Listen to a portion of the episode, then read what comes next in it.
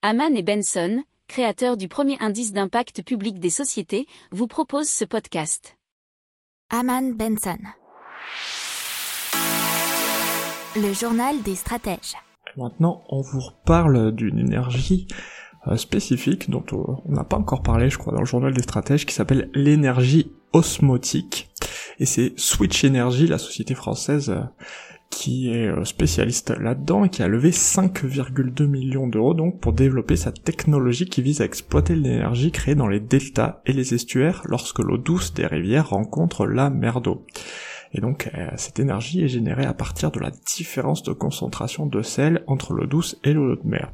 Donc ces 5,2 millions d'euros qu'ils ont levés vont leur permettre de construire le premier prototype à grande échelle de sa technologie au cours de ces trois prochaines années.